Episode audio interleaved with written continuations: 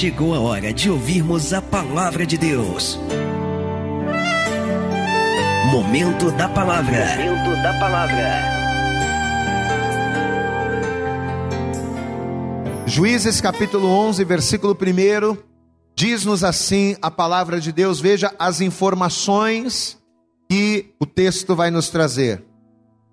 Era então Jefité, o gileadita, homem valoroso, porém filho de uma prostituta, mas Gileade gerara a Jefité.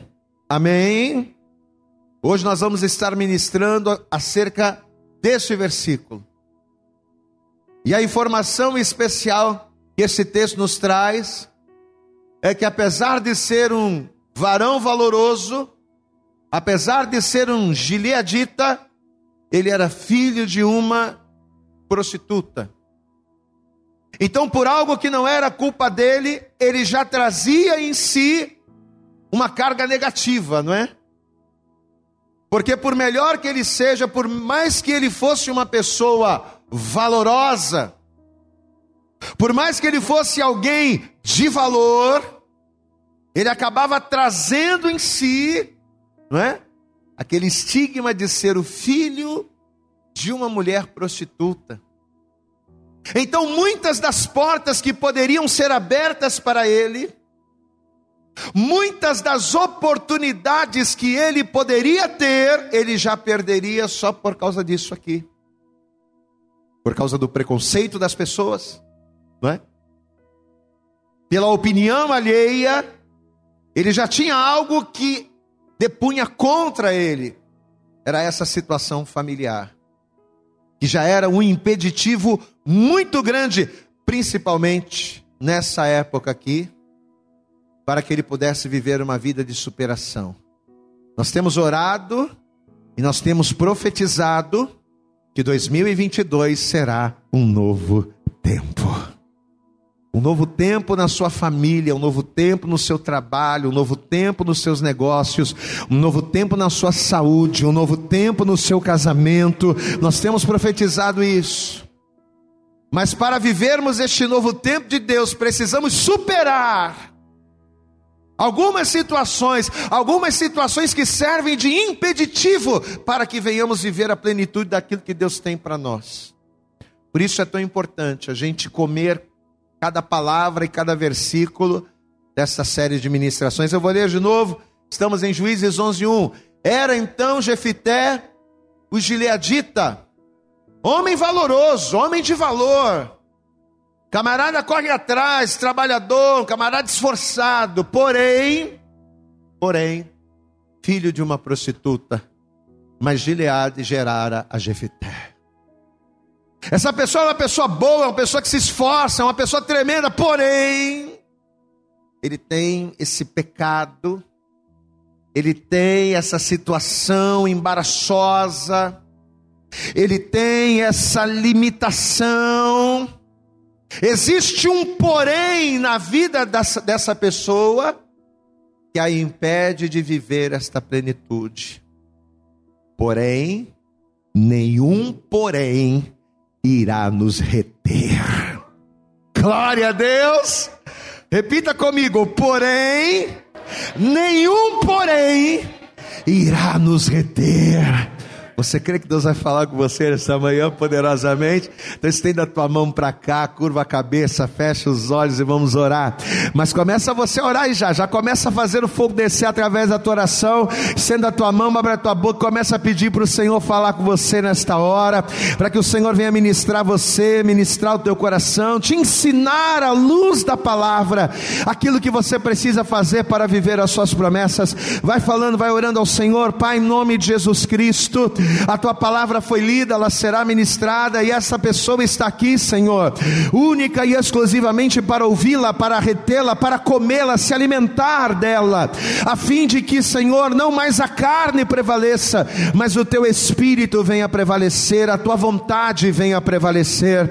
Por isso te pedimos, joga por terra agora, a partir desse momento, todos os impedimentos e barreiras e obstáculos que tentarem reter a tua palavra. Ó Deus, que o Senhor prepare prepare nesta hora os nossos ouvidos para ouvir, o nosso coração para receber, mas principalmente a nossa mente, ó Deus, renova o nosso entendimento através da tua palavra, para que com o entendimento renovado por ela, possamos experimentar a tua boa, perfeita e agradável vontade. Fala conosco, Senhor, porque nós, os teus servos, estamos aqui para te ouvir. É o que nós te pedimos com toda a nossa fé e desejar te agradecemos em nome de Jesus. Você pode dizer amém, Jesus? Você pode dizer graças a Deus. Você pode aplaudir, dizer graças, glórias a Deus e aplaudir a Jesus. Isso. Vamos aplaudir bem forte ao Senhor, ó Deus. Fala conosco poderosamente nesta manhã. Em nome de Jesus. Amém. Senta por favor no teu lugar. Como a gente pediu, a partir desse momento não se distraia, mas preste total atenção na palavra para que você possa tomar posse, se apossar das pérolas e revelações que ela nos traz. Você sabe que quando Deus ele estava nos dando essa mensagem aqui falando a respeito de Jefité, uma passagem muito importante, ela me veio à mente foi aquela passagem que está lá na primeira carta de Paulo aos Coríntios. Eu até queria que você abrisse lá, deixa marcado aí Juízes, mas eu quero que você vá comigo lá na primeira carta de Paulo aos Coríntios, no capítulo 1, quando Deus nos deu essa mensagem aqui, a primeira, primeira coisa que Deus nos mostrou foi esse texto aqui. Ele nos remeteu logo a esta passagem aqui. 1 Coríntios, no capítulo 1, veja o que Paulo vai nos dizer aqui, a partir do versículo 21. 1 Coríntios capítulo 1, verso 21 diz assim: Pois visto que na sabedoria de Deus o mundo não conheceu a Deus pela sua sabedoria, aprove a Deus salvar os crentes pela loucura da pregação. Porque os judeus pedem sinal e os gregos buscam sabedoria. Mas nós pregamos a Cristo crucificado, que é escândalo para os judeus e loucura para os gregos. Mas para os que são chamados tanto judeus como gregos, lhe pregamos a Cristo, poder de Deus, sabedoria de Deus. Agora olha o versículo 25. Porque a loucura de Deus é mais sábia do que os homens e a fraqueza de Deus é mais forte do que os homens, ou seja, por maior que o homem seja, ele é limitado quando comparado ao Senhor. Porque a loucura de Deus é mais sábia do que os homens, a fraqueza de Deus é mais forte do que os homens. Versículo 27. Mas Deus escolheu as coisas loucas deste mundo para confundir as sábias. Deus escolheu as coisas fracas deste mundo para confundir as fortes. Deus escolheu as coisas vis deste mundo e as desprezíveis e as que não são, diga, as que não são, para aniquilar as que são. Eu quero que você guarde isso, eu vou até ler de novo.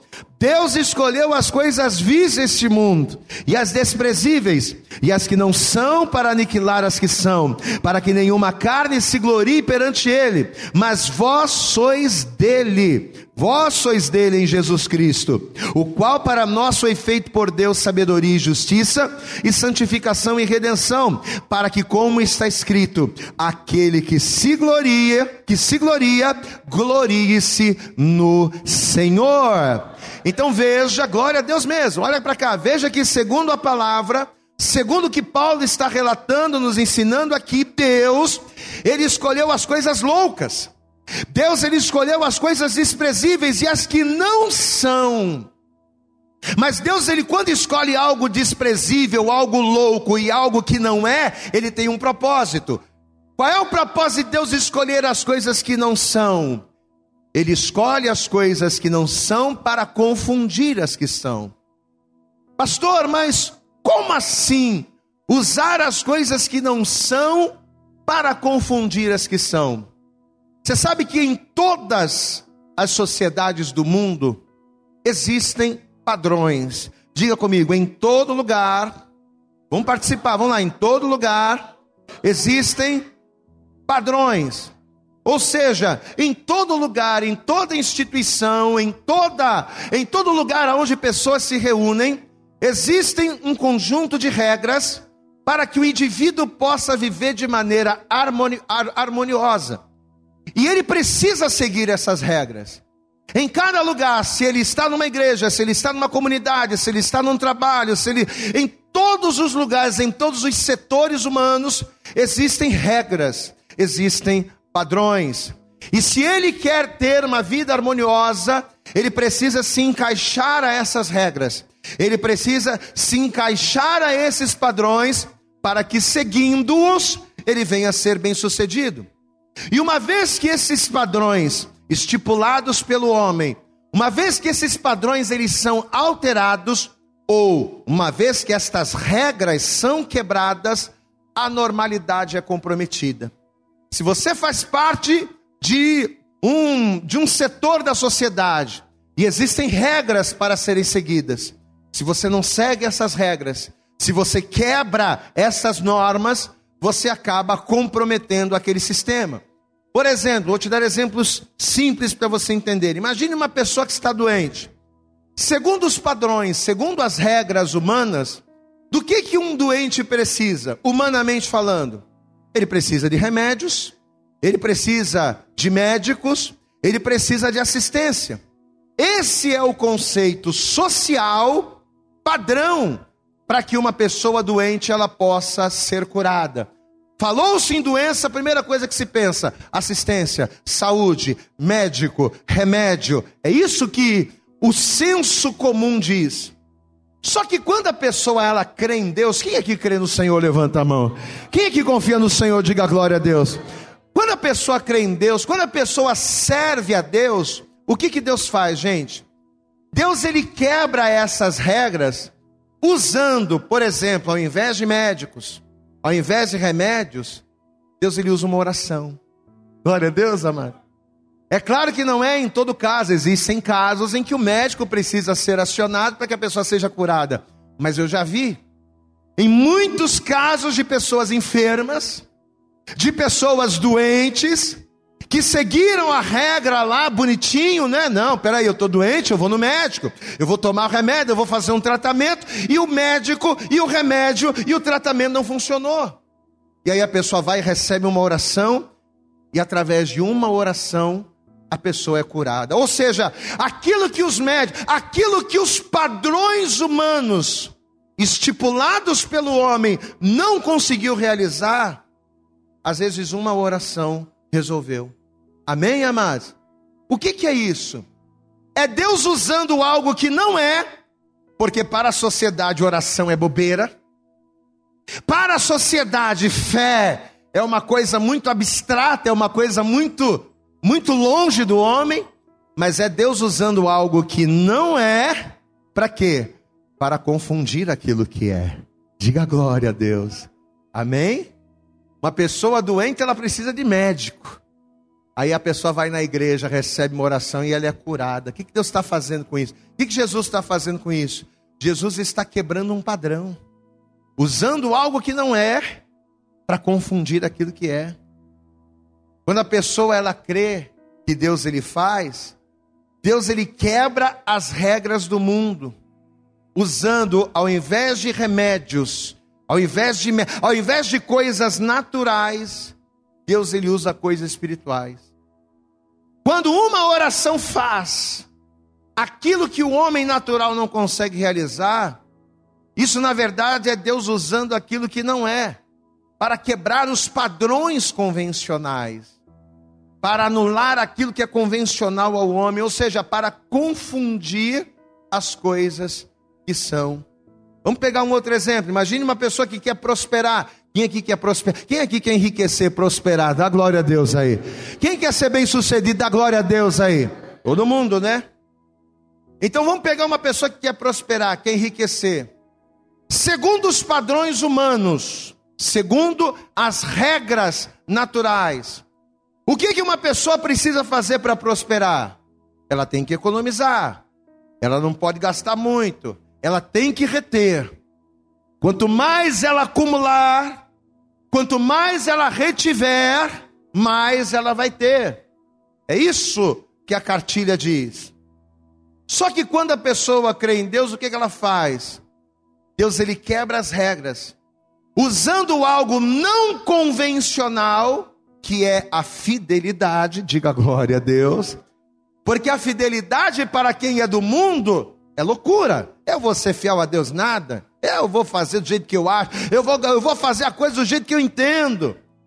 Aí Deus vai e pega a fidelidade como algo não convencional. Para quê? Para confundir e anular todas as coisas que para o homem seriam regras de prosperidade.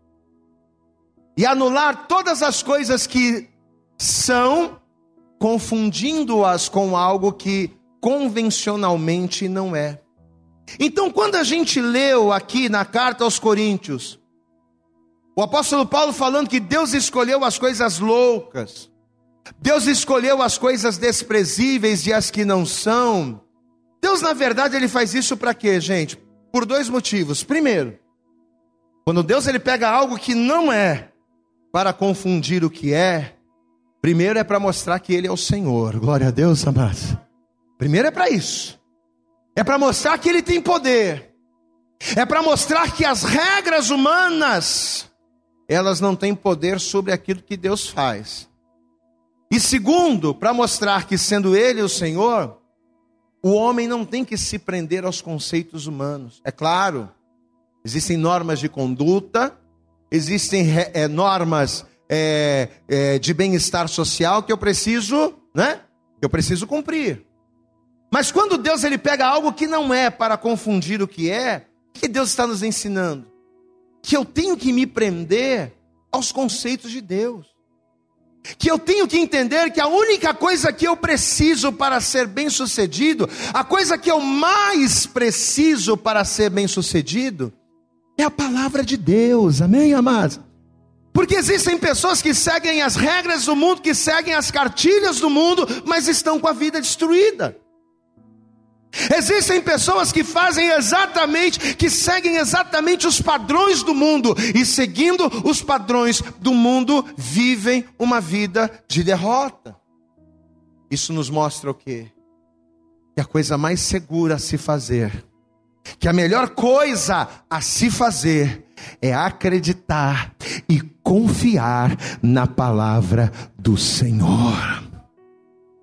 Meu irmão, talvez você está aqui hoje ouvindo essa palavra, e talvez os homens, baseado nos seus conceitos, baseado nas suas teorias humanas, talvez os homens já desenganaram você, porque você foi no médico, você disse: "Olha, segundo, segundo o que a medicina nos ensina, não tem mais jeito para você". Talvez você está aqui hoje e aos teus olhos você já está tão quebrado financeiramente que por mais que você pegue empréstimo, por mais que você tente dar o teu jeito, você não consegue. É, é um poço sem fundo para você. Segundo os padrões humanos, não tem como você resolver o teu problema financeiro. Talvez você está aqui e dentro daquilo que os padrões humanos dizem, não existe jeito para você. Só que a palavra de Deus ela diz lá em Deuteronômio no capítulo 8, a partir do, capítulo, do versículo 1, ele vai dizer lá o que, amados? Ele vai dizer assim, ó, que nem só de pão viverá o homem. Diga glória a Deus. Quando a palavra diz que nem só de pão viverá o homem, o que que o que que o Senhor está dizendo com isso? O que que Moisés, né, que é o escritor dos Pentateucos, o que que ele quis passar com essa informação? Que não é só das coisas naturais que o homem vive. Não é só pelas coisas deste mundo que o homem vai prevalecer, que não é pelas coisas que são que eu vou ter vitória, mas muitas das vezes, ou na maioria delas, quando eu creio em Deus, Ele usa as coisas que não são para confundir as que são, a fim de me dar vitória e ter o nome dEle glorificado na minha vida. Você pode aplaudir bem forte ao Senhor, meu amado. Não creia apenas naquilo que é, mas confia naquilo aquilo que não é, que vem do Senhor. Deuteronômio capítulo 8, vai lá. Vamos ver isso aqui. Esse texto é tremendo. Deuteronômio capítulo 8.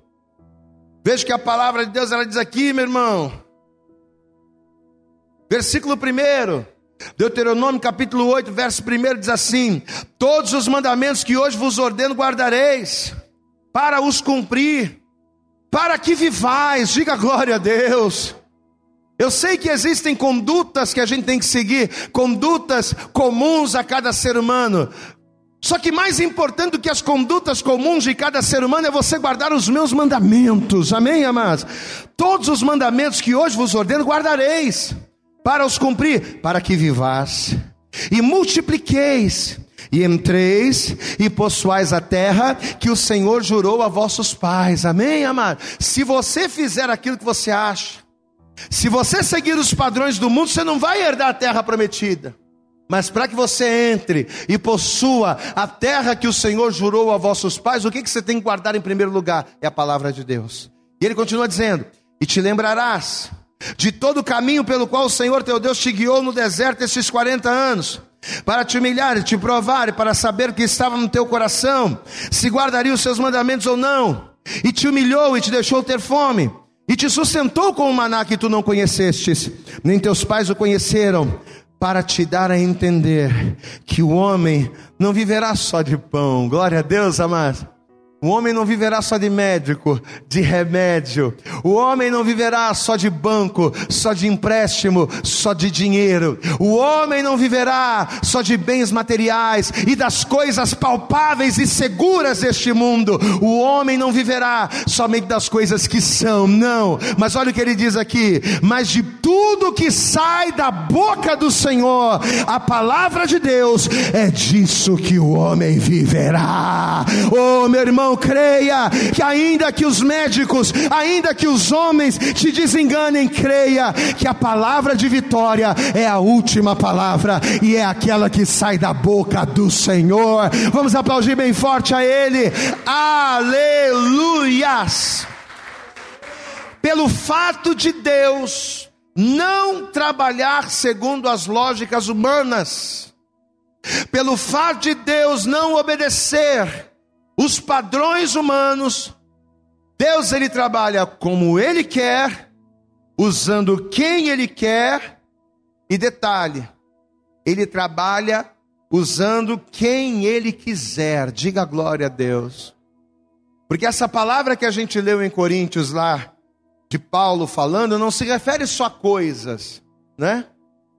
Deus ele não trabalha só usando coisas que não são para confundir as que são mas Deus também trabalha usando pessoas que não são para confundir as que são. Amém, amados? É Deus usando o pequeno. Sabe aquela pessoa pequena, humilde, que todo mundo diz: ah, esse aqui nunca será. Esse aqui nunca chegará, esse aqui nunca conseguirá, esse aqui nunca vai conseguir. Pois é, Deus usa pessoas também. Deus usa aqueles que não são para confundir os que são. Amém, amados? Um grande exemplo disso na palavra de Deus foram os próprios discípulos. Se nós levarmos em consideração que Jesus é o próprio Deus, quem crê que Jesus é o próprio Deus aqui? Jesus é o próprio Senhor. E se nós levarmos em consideração que Jesus era o próprio Deus na terra, qual é o perfil que os discípulos deveriam ter? Se Jesus é o próprio Deus e Deus é a maior autoridade do universo, se a gente seguir os padrões naturais, quem deveriam ser os discípulos? Os discípulos deveriam ser as pessoas mais bem arrumadas, deveriam ser as pessoas mais bem educadas, deveriam ser as pessoas mais bem instruídas de todas, né? Se a gente seguir os padrões humanos, os discípulos deveriam ser os caras, segundo os padrões humanos, para serem discípulos de Jesus, que era o próprio Deus, os discípulos teriam que, no mínimo, ser homens letrados. Amém, amados? No mínimo, né? No mínimo. Pessoas com o mínimo de influência, com o mínimo de cultura, com o mínimo de conhecimento. Afinal de contas, eles iam trabalhar para Deus. Só que se você for na palavra, quem vão ser os discípulos? Quem eram os discípulos? Os discípulos não eram pessoas importantes. Não eram pessoas influentes, não eram pessoas estudadas, não eram pessoas gabaritadas, não eram pessoas que tinham requinte, não, pelo contrário. Os discípulos eram pessoas simples, eram pessoas que nem mesmo sabiam escrever o próprio nome, não sabiam nem ler, eram pessoas indoutas, Ou seja, definitivamente os discípulos eram pessoas que nem de longe estavam dentro dos padrões da sociedade. Mas vai ser justamente as pessoas que o Senhor vai usar. Glória a Deus, amado. Lembra do que Paulo disse? Deus usa aqueles que não são, para que igreja? Para confundir os que são. E foi justamente aqui que Deus ele começou a trazer uma revelação muito importante para o nosso coração a partir desse entendimento. Por que que Deus escolhe pessoas tão fora dos padrões para fazerem a sua obra? Deus podia pegar só doutor, né? Só doutor, só médico, só psicólogo, né? Só coach. Coach é a onda do momento, né? Deus poderia pegar só aquelas pessoas gabaritadas. Para tocar no louvor da igreja, Deus podia pegar só maestro. Maestro em pianos, maestros em cordas, né? Pois é.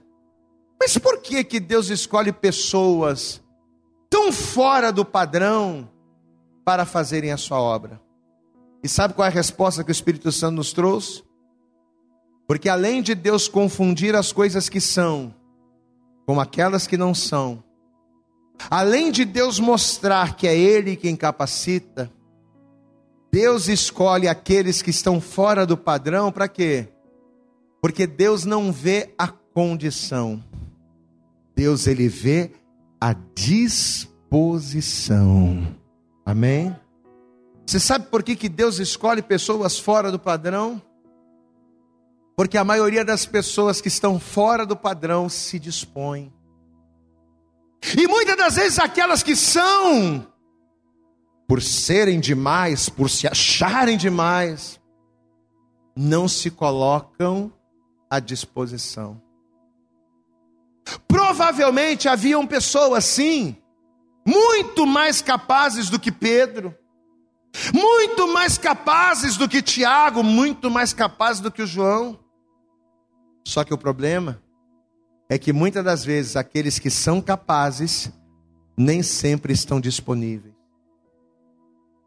A pessoa é capaz de fazer um excelente trabalho, a pessoa é capaz de pregar, ela é capaz de ministrar, ela é capaz de evangelizar, ela é capaz de orar, ela é capaz de, de, de louvar, de adorar, ela é capaz, mas ela não se dispõe. Nem sempre os capazes nem sempre aqueles que são estão disponíveis, estão dispostos a dizer: Eis-me aqui.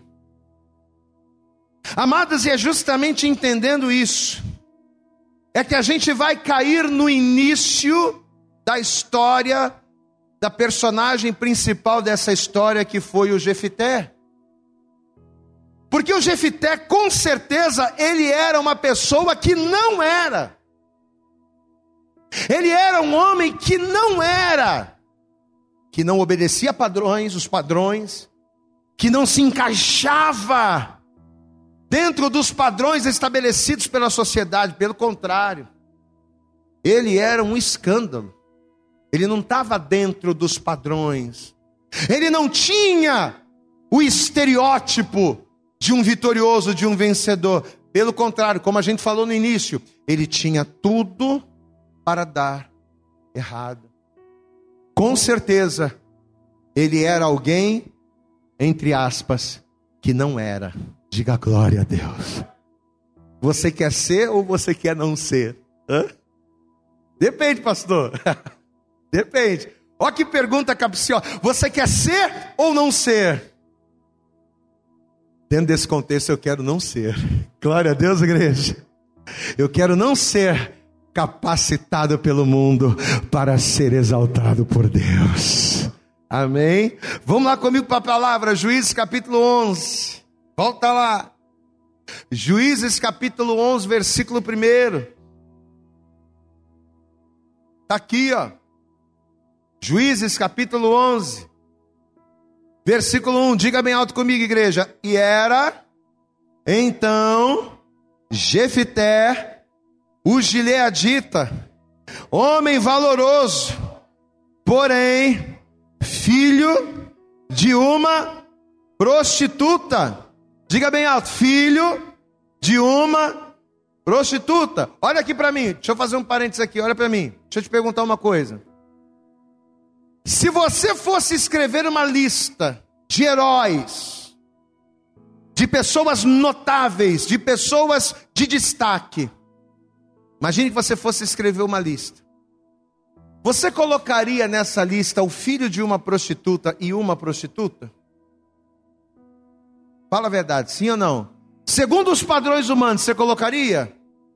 Ninguém colocaria. Claro que não.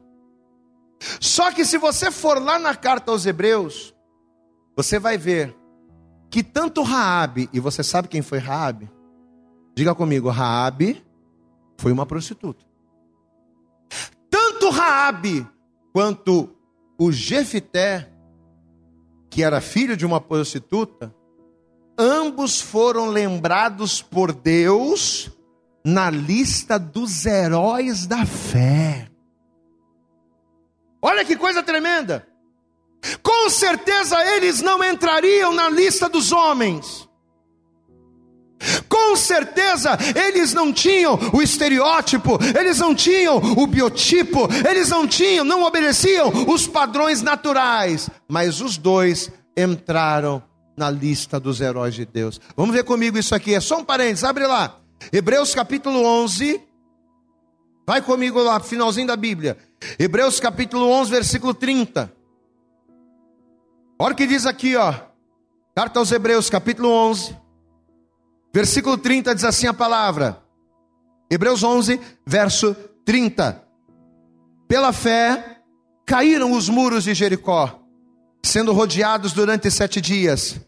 Pela fé, Raabe, vírgula, a meretriz, diga glória a Deus. Deus ele não só colocou o nome da Raabe como aquilo que ela fazia. Quem era? Era doutora, era médica, era influencer, ela era a coach, não, era uma prostituta. Era uma classificação baixa. Era uma pessoa que não tinha condições, mas olha aqui, ó, pela fé, Rabi, a meretriz, não pereceu com os incrédulos, acolhendo em paz os espias. E que mais direi? Faltar-me-ia o tempo, contando de Gideão, e de Baraque, e de Sansão, e de Jefité. Diga glória a Deus. Aí ele continua dizendo, e de Davi, e de Samuel, e dos profetas. Mas o que, que eles fizeram? Os quais, pela fé, venceram reinos, praticaram a justiça, alcançaram promessas, fecharam fecharam a boca dos leões, apagaram a força do fogo, escaparam do fio da espada, da fraqueza tiraram forças, na batalha se esforçaram e puseram em fugida os exércitos dos estranhos. Diga glória a Deus. Por que que mesmo tendo um passado, olha aqui para o pastor, por que que mesmo tendo um passado que não era por que, que mesmo assim essas pessoas estão sendo lembradas por Deus? Se eles não eram pessoas de gabarito, se eles não eram pessoas que, segundo os padrões humanos, poderiam ser lembrados como cabeças, por que, que mesmo assim essas pessoas estão sendo lembradas? É simples. Elas estão sendo lembradas por Deus, porque Deus não vê a condição a qual ela está. Deus não vê a condição. Você pode ser o mais pobre que for, glória a Deus, amados. Você pode ser o mais simples que for.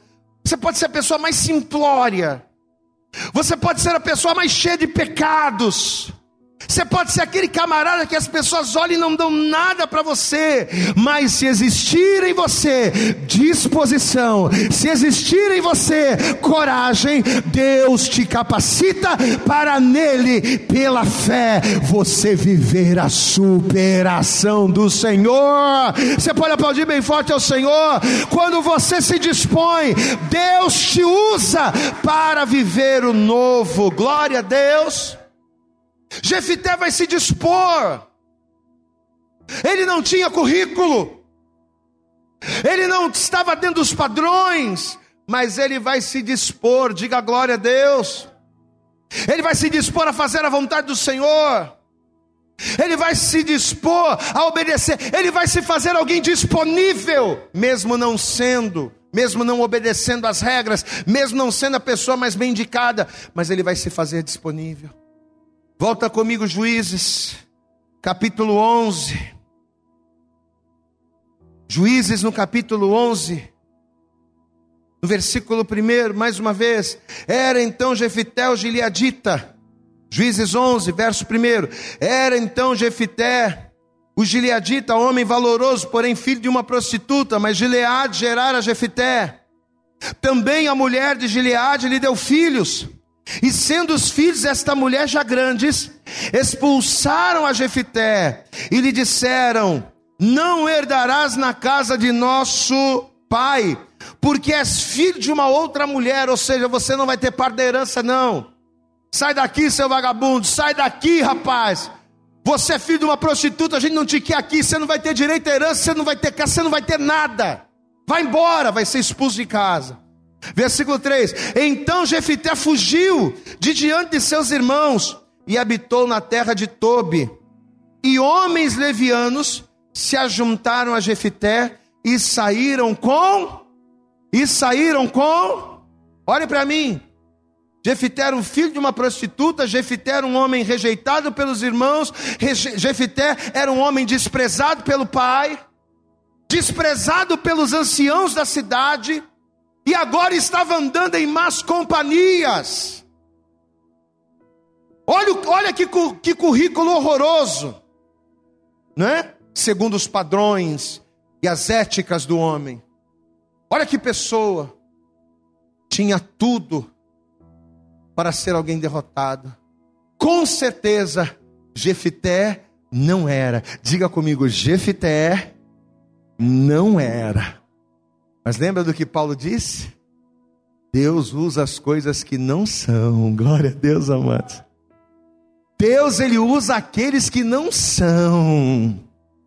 Deus ele dá oportunidades para aqueles que não são, para que aqueles que não são confundam aqueles que são, a fim de que o nome dele seja glorificado. Amém, amados. Olha que coisa. Olha a condição do Jefité. Só que o versículo primeiro, e a gente leu o versículo primeiro duas vezes e a chave estava aqui. O versículo primeiro diz assim: começa o texto dizendo: Era então Jefité, o Geleadita, diga bem alto comigo, homem valoroso. Glória a Deus. Você sabe o que, que significa a palavra valoroso? A palavra valoroso vem, vem a ser, vem proveniente da palavra valor. E o que, que é uma coisa de valor? Uma coisa de valor é uma coisa preciosa. Uma pessoa valorosa é uma pessoa preciosa, é uma pessoa disposta. Diga comigo, ser valoroso é ser disposto. Ele tinha todos os defeitos, mas ele estava disposto. Diga glória a Deus. Homem valoroso, todo é meu currículo, está todo arrebentado. Meu currículo é o pior de todos. Mas eu estou disposto. Deixa eu dizer uma coisa para você, meu irmão. Não importa quem você seja, não importa a tua história de vida, não importa quão vergonhoso ou quão humilde tenha sido o seu passado, você é um escolhido de Deus. Será que você consegue entender isso? Pastor, mas eu já fiz muita coisa errada. Você é um escolhido de Deus. Pastor, mas eu sou uma pessoa desprezível, ninguém dá nada por mim, ninguém. Você é um escolhido do Senhor.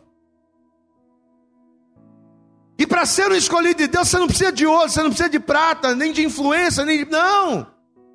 A única coisa que você precisa como escolhido de Deus para viver a promessa de Deus é de disposição e coragem. Disposição para fazer aquilo que Deus determina, e coragem para que ao fazer o que Deus determinar, você venha enfrentar as oposições. O problema de muitas pessoas não vencerem na vida, o problema de muitas pessoas não superarem as suas adversidades, não está nas próprias adversidades, não. O problema está na disposição em fazer o que Deus quer e na coragem de, ao fazer o que Deus quer, vencer os obstáculos. Porque história ruim todo mundo tem. Pecado, todo mundo peca. Uma vida cheia de contra. Todo mundo tem problema. Agora, por que, que uns se levantam e outros não? Por que, que uns superam e outros não? A questão não está nas dificuldades. Ah, pastor, mas o meu problema é muito mais sério do que o problema do fulano. Ah, mas a luta que eu passo é muito mais complicada do que a de fulano. A luta que você passa é mais complicada para você. Mas a luta que o fulano passa para o fulano é dura também. A questão não está na luta, na adversidade, a questão está na disposição em fazer a vontade do Senhor e na coragem de, ao fazer a sua vontade, superar os obstáculos. Sabe por quê? Porque uma vez que você se dispõe em fazer a vontade de Deus, o diabo se levanta contra a sua vida, amém, amados? O diabo vai se levantar colocando situações para te impedir. E muitas das vezes o diabo ele usa os nossos medos. Muitas das vezes o diabo ele usa os nossos receios justamente para nos limitar. Mas se nós nos dispusermos a obedecer e formos corajosos para enfrentar, o próprio Deus é quem nos capacita, é quem nos fortalece e que nos fará vencer todas as batalhas. Nesta manhã, a primeira mensagem que Deus está trazendo ao nosso coração acerca da superação é essa. Qual é a primeira mensagem? Qual é o primeiro recado de Deus, pastor, através dessa série de mensagens que Deus está passando para mim nessa manhã? A primeira mensagem que Deus está passando para você é: Deus não vê a condição. Quando Deus olha para mim, o que, que Deus vê? Não é a tua condição. Deus ele vê a sua disposição. Amém? Quando Deus olhou para mim, o que, que Deus viu? Deus não viu um pagodeiro que ficava lá toda noite tocando só para contrariar a raça negra, abrindo show, fazendo. Deus não olhou para isso. Deus ele olhou para mim e ele viu como eu seria hoje. Diga glória a Deus. Amado, quando Deus ele olha para nós, ele não vê quem somos, ele vê quem seremos. Ele não vê como estamos, ele nos vê aonde podemos chegar. Quando Deus ele olha para a tua vida financeira, Deus ele não vê como você está, ele vê como você pode chegar, o que você pode conquistar. Quando Deus ele olha para o teu casamento, ele não vê como o teu casamento está, mas ele vê como o teu casamento será. É assim que Deus vê, é assim que Deus enxerga. Deus não vê a condição, Deus ele vê a disposição.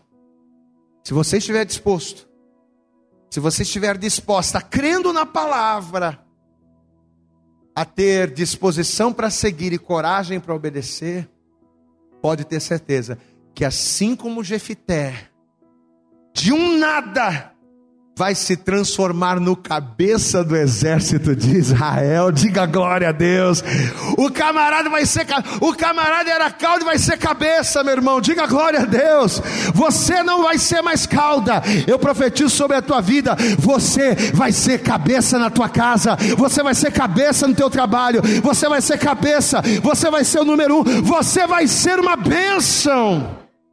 Mas tem que ter disposição para obedecer e coragem.